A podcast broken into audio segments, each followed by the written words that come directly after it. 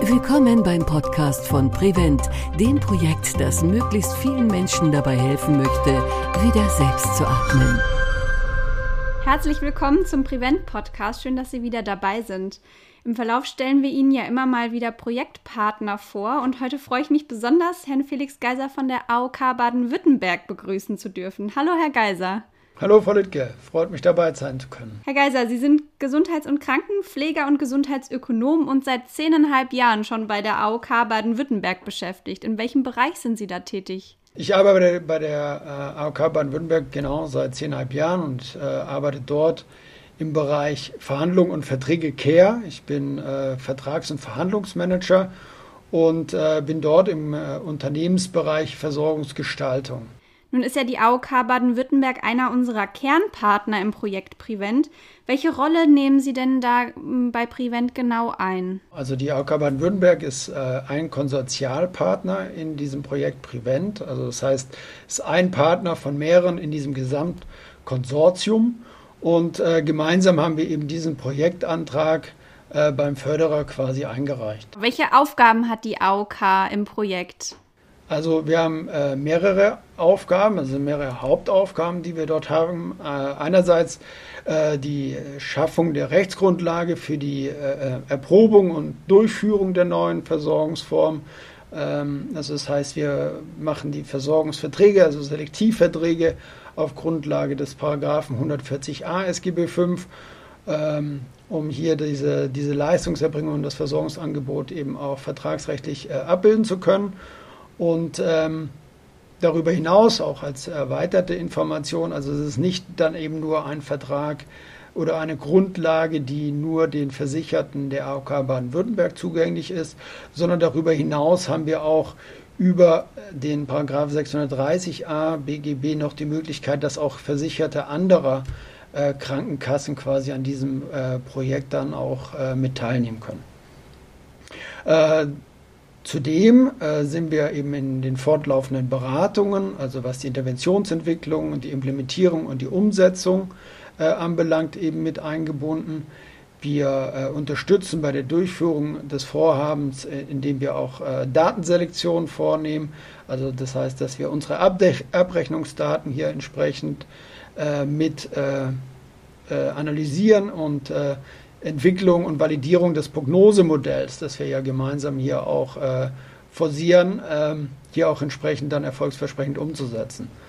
Ähm, dann unterstützen wir auch bei der wissenschaftlichen Evaluation, also durch die Datenselektion der Abrechnungsdaten und äh, sind hier eben auch gezielt in, in dieser gesundheitsökonomischen Perspektive dann äh, mit dabei, was Evaluation und Ergebnisevaluation dann anbelangt.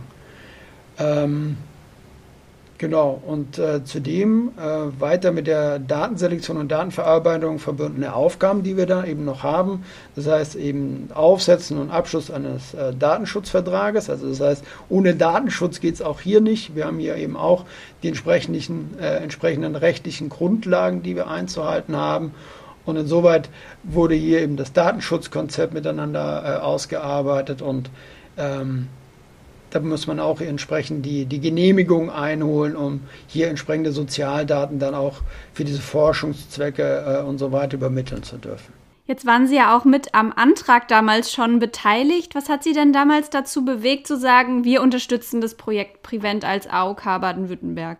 Die wenigen Kliniken oder speziell auch die, die Thorax-Klinik Heidelberg und die AOK Baden-Württemberg sind seit äh, vielen Jahren im Bereich der außerklinischen Intensivversorgung im Austausch. Also das heißt, wir haben schon, schon äh, lange Jahre hier äh, Berührungspunkte, wo wir uns austauschen und uns die Frage stellen, wie wir grundsätzlich die Versorgung der Versicherten äh, verbessern können und wie wir hier auch entsprechende Qualitätsförderung umsetzen können. Und insoweit hat sich das dann irgendwann auch äh, ja, aufgedrängt oder es war einfach naheliegend, ja, dass wir auch gemeinsam da mal einen Schritt weitergehen und äh, nicht nur davon sprechen, dass wir was gemeinsam machen wollen und müssen, sondern dass wir das auch dann konkret auch mit, mit so einem äh, Antrag und dann einer entsprechenden äh, Versorgungsstudie dann auch tatsächlich auf den Weg bringen und uns dann eben genau in, diesem, in dieser außerklinischen Intensivversorgung, diesen Versorgungspfad eben mal einen einzelnen Baustein ja, dieses Pfades quasi rausnehmen und hier eben gezielt diesen Übergang aus der Akutklinik in die weitere Versorgung dann auch weiter beleuchten und uns das genauer unter, unter äh, ja, Rahmenbedingungen einer Studie dann auch gemeinsam ansehen. Ja. Das heißt, Sie sind als AOK nicht einfach in Anführungszeichen nur Geldgeber, wie es vielleicht so in der Öffentlichkeit auch bekannt ist hauptsächlich, äh, sondern Sie gestalten auch wirklich aktiv die Versorgung mit. Genau. Also wir bezeichnen uns nicht als äh, Kostenträger, sondern tatsächlich als Leistungsträger und sehen uns auch hier als Innovator im Bereich der äh, Versorgung. Ja, also wir machen Versorgungsgestaltung so wie das auch letztlich unser Geschäftsbereich hier auch mit zum Ausdruck bringt. Und äh, wir sind eben bemüht, hier in diesen unterschiedlichen Geschäftsbereichen oder auch Leistungsbereichen des Gesundheitswesens unseren Teil eben auch mit dazu beizutragen, hier die Versorgung für den einzelnen Versicherten hier auch spürbar zu verbessern und eben auch hier die entsprechende Qualität äh, mit, mit reinzubringen, ja, und hier mit den Vertragspartnern dann auch entsprechende Verträge etc. zu schließen. Jetzt steigt ja in den letzten Jahren der Versorgungsbedarf für beatmete Menschen an. Jetzt, Sie haben direkt die äh, Einsicht in die versicherten Daten. Was beobachten Sie denn dahingehend? Also wir beobachten, dass die, die Fallzahlen hier tatsächlich über die letzten zehn Jahre äh, sprunghaft äh, angestiegen sind. Also sind doch Steigerungsraten äh, von 10 Prozent pro Jahr. Also es geht doch äh, deutlich in die Höhe. Und äh, wir haben uns dann die Frage gestellt, woran das liegen kann. Also ist es tatsächlich eine, eine, Thematik, die sich aus dem medizinischen Fortschritt dann auch ergibt, ja, der sicherlich äh, da auch eine, ein, ein Grund mit darstellt, ja. Ähm, und dann aber eben auch, woran liegt es tatsächlich auch in der Klinik? Ja? Gibt es äh, hier entsprechende ähm, Fragestellungen auch bezüglich der Beratung der Versicherten? Ja? Also macht es einen Unterschied, ähm, bezüglich der, der Klientel. Also braucht es möglicherweise einfach auch äh, bei dem einen oder anderen Versicherten mehr eine palliative Beratung, ja, oder, oder äh, wie sieht es tatsächlich mit therapeutischen Angeboten aus? Also was sind tatsächlich die, die Perspektiven, die sich für den Einzelfall dann auch tatsächlich darstellen, die man also entweder mit dem Versicherten selbst, sofern er dann in der, im Einzelfall auch ansprechbar ist, oder auch mit den Angehörigen dann beraten muss. Und man muss dort immer sehen, dass man auf der Intensivstation natürlich äh, aus einem Akutereignis kommt. Ja? Also das sind äh, meist mitten aus dem Leben gerissen.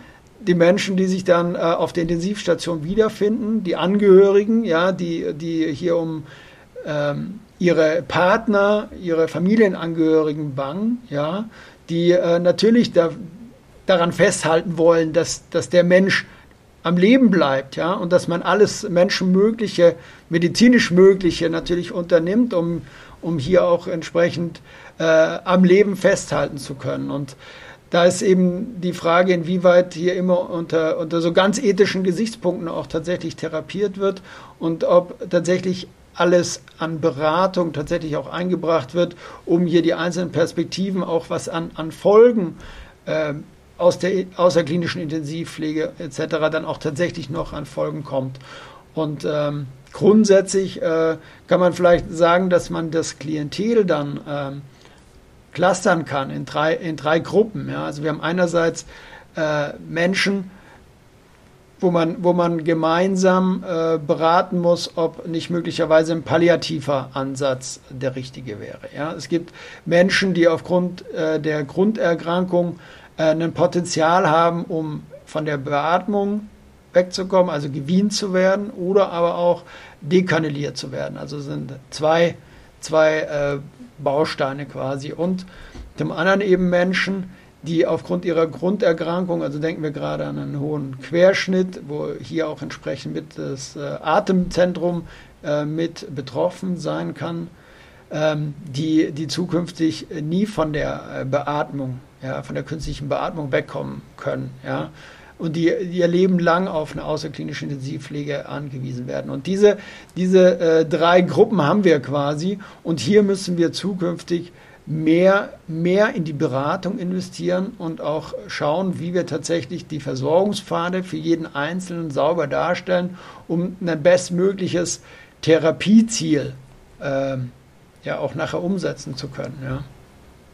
Das ist unser, unser Ansatz und unser, unser Wille. Und jetzt eben gerade mit Prevent sehen wir hier auch die Chance, jetzt genau dort auch anzusetzen, nämlich in der Akutklinik, genau dort zu entscheiden, was ist das, die, ja, die bestmögliche weitere Versorgung der Versicherten. Wie, kommt, wie kommt der einzelne Mensch in diese Thematik der intensivpflegerischen Versorgung und wie können wir gemeinsam dann auch hier entsprechende äh, Pfade aufzeigen und das äh, gemeinsam entwickeln? Was ist denn Ihrer Ansicht nach notwendig, um diesem erhöhten Versorgungsbedarf zu begegnen? Der Ansatz der liegt ganz klar in der Beratung. Also es ist wichtig, dass wir auf der Intensivstation die Versicherten, die Menschen, die dort versorgt werden und die Angehörigen mitnehmen. Ja, dass wir die Ärzte, die, die Pflege, auch die Krankenkassen ihren, ihren Beratungsauftrag hier, hier ernst nehmen ja, und aufzeigen, ähm, was Intensivmedizin in der Lage ist zu, zu, zu schaffen, ja, wo auch Grenzen sind. Grenzen auch ähm, in dem, was, was Therapie ermöglicht, ja, und wo, wo einfach auch ähm, dann sicherlich auch irgendwo austherapiert ist, ja. Und dann stellt sich immer die Frage, wie kann dann auch weitere Versorgung außerhalb der äh, Intensivstation, also der, des geschützten Raumes der, der Klinik äh, stattfinden. Und da haben wir grundsätzlich äh, dann in der außerklinischen Intensivpflege mal, was die äh, Intensivpflege, also die, die Dauerpflege anbelangt, äh, drei Settings. Das heißt, dass der Versicherte grundsätzlich zu Hause eins zu eins durch den Pflegedienst betreut wird, ja. Oder aber äh, in Wohngemeinschaften. Das heißt also, sind das ist eine Spezialisierung ja, einer, einer WG. Ja, also sind mehrere Menschen, die eben hier intensivpflegebedürftig sind und durch einen spezialisierten Leistungserbringer dann auch versorgt werden. Oder aber die dritte Möglichkeit sind vollstationäre Einrichtungen, die hier entsprechende Stationen vorhalten, wo dann auch entsprechende spezialisierte intensivmedizinische Versorgung, pflegerische Versorgung ähm, auch läuft. Aber äh, ganz entscheidend ist einfach die, die Beratung, hier die, die Menschen mitzunehmen, zu zeigen, was, was es einfach an Möglichkeiten gibt und äh, wie ich eingangs schon sagte, eben auch darauf, ja, auch, auch tatsächlich ähm, das Thema Tod und Abschied, ja, auch an der Stelle nicht, nicht komplett auszublenden. Also es ist nicht der, der Fokus, aber es gehört leider zum Leben dazu, ja, das ist das, ist das Leben. Und äh, da, an der Stelle können wir es äh, nicht, nicht, äh, nicht ausblenden. Und äh, da müssen wir gemeinsam, so schwer es eben auch fällt, äh, die richtigen, die richtigen Beratungsansätze dann auch finden und miteinander ins, ins Gespräch kommen und schauen, was man gemeinsam auch erreichen kann. Und äh, jetzt aus dem Prevent-Ansatz eben auch nochmal, geht es eben auch gezielt nochmal darum, bei all denjenigen Menschen, ich hatte ja auch von diesen drei Kategorien oder Clustern gesprochen, ja, dass gerade bei Menschen, die dann auch noch ein Potenzial haben, dass dort auch gezielt dafür, dafür Sorge getragen wird, dass sie eben in spezialisierte Kliniken, wie eben die Wiening-Kliniken hier in Baden-Württemberg, eben zugeleitet werden, damit sich dort nochmal professionelle, ja, interprofessionelle Teams um, um die Versorgung, um die Therapie kümmern können. Und im besten Fall, das ist also wie so ein Training, ja, wie so ein Bootcamp, ja. Und es geht darum, dass die Atemmuskulatur, die einfach äh, aufgrund der langen Beatmungszeit in, de, in der Akutklinik einfach an, an Kraft verloren hat, dass die wieder, wieder gestärkt wird und dass dann der Mensch auch tatsächlich in der Lage ist, hier wieder autonom zu atmen und eben von dieser künstlichen Beatmung auch wegzukommen. Das haben wir jetzt im, im Schwerpunkt, also beim Weaning eben mit der Beatmung, aber eben auch in anderen Krankheitsbildern, wo es eben um Menschen geht, die hier eine Trachealkanüle haben, auch darum, andere Grundproblematiken in den Griff zu bekommen. Ja, also Schluckstörungen, ja, also dass es darum geht, einfach das Schlucken auch wieder zu lernen, ja, damit man eben vermeidet, äh, sich zu verschlucken und damit eben weitere pneumologische äh, Krankheiten Problembilder dann auch entsprechend zu entwickeln. Und da, da sind wir alle dann auch sektorenübergreifend einfach gefragt, hier einen vernünftigen Therapieplan aufzustellen und alles rauszuholen, um hier auch entsprechend weiterzukommen. Also auch der Gesetzgeber hat an der Stelle das IBREC verabschiedet. Das äh, IBREC ist also ein Gesetz, äh, Intensivpflege- und Rehabilitationsstärkungsgesetz. Ja, also stecken zwei Elemente drin. Und äh, das Thema, was uns jetzt im Fokus äh, interessiert, betrifft eben die intensivpflegerische und äh, Versorgung. Und dort äh, sieht er jetzt eben mehrere Stellschrauben, ja, die, man, die man jetzt im Fokus haben muss, um die Versorgung der Menschen in der außerklinischen Intensivversorgung tatsächlich auch zu verbessern. Ja. Das heißt, einerseits, ähnlich wie wir es jetzt auch mit Prevent machen, nochmal genau in den Fokus zu nehmen, welche Versicherten verlassen denn die Kliniken? Ja? Wohin gehen sie im Entlastmanagement? Also wie wird gesteuert? Dann äh, hier auch äh, entsprechend dafür Sorge zu tragen, dass die Menschen, die ähm, ein Weaning-Potenzial haben, auch in eine entsprechend spezialisierte Klinik überführt werden. Ja, da haben wir schon so eine äh, direkte äh, Überschneidung auch jetzt äh, unserer Überlegungen. Ja, also was uns ja an der Stelle auch erfreut. Ja, also dass das, was wir ja hier auch schon einbringen, dass das auch tatsächlich auch von Seiten des Gesetzgebers dann auch irgendwo gehört wurde und hier auch tatsächlich dann in in die äh, Versorgungspraxis irgendwo dann auch schon so seine ersten äh, Wege und äh, ja, Abbildung findet. Und andererseits äh, geht es eben auch darum, dass zukünftig Fachärzte nur noch verordnen können. Also dass wir eine, eine, weitere qualitative Steigerung der Versorgung haben, dass hier Therapiepläne zukünftig zu entwickeln sind. Ja? Also dass nicht nur die Pflege im Fokus steht, sondern dass eben auch alle an der Versorgung beteiligten Professionen, also auch Ergologo, Physiotherapeuten, ja, hier quasi vom Arzt dann, vom verordneten Arzt orchestriert werden, dass man eben den einzelnen Fall, den einzelnen Versicherten als Individuum wahrnimmt und eben hier die bestmögliche Versorgung entsprechend der Bedarfe dann auch ausrichtet und dem, den, den einzelnen Menschen einfach in seiner Lebenswahrheit äh, Wirklichkeit wahrnimmt und äh, nach besten Möglichkeiten hier auch äh, fördert und unterstützt. Jetzt ist auch ein Thema, was uns da immer wieder begegnet, das Thema finanzielle Fehlanreize. Das heißt, im Moment ist es ja auch so, dass ähm, in, in den Krankenhäusern weniger verdient wird, wenn jemand nicht beatmet wird. Also für beatmete Personen und Menschen gibt es ähm, mehr Geld als für nicht beatmete. Ähm, wie ist denn da Ihr, Ihr Blick drauf?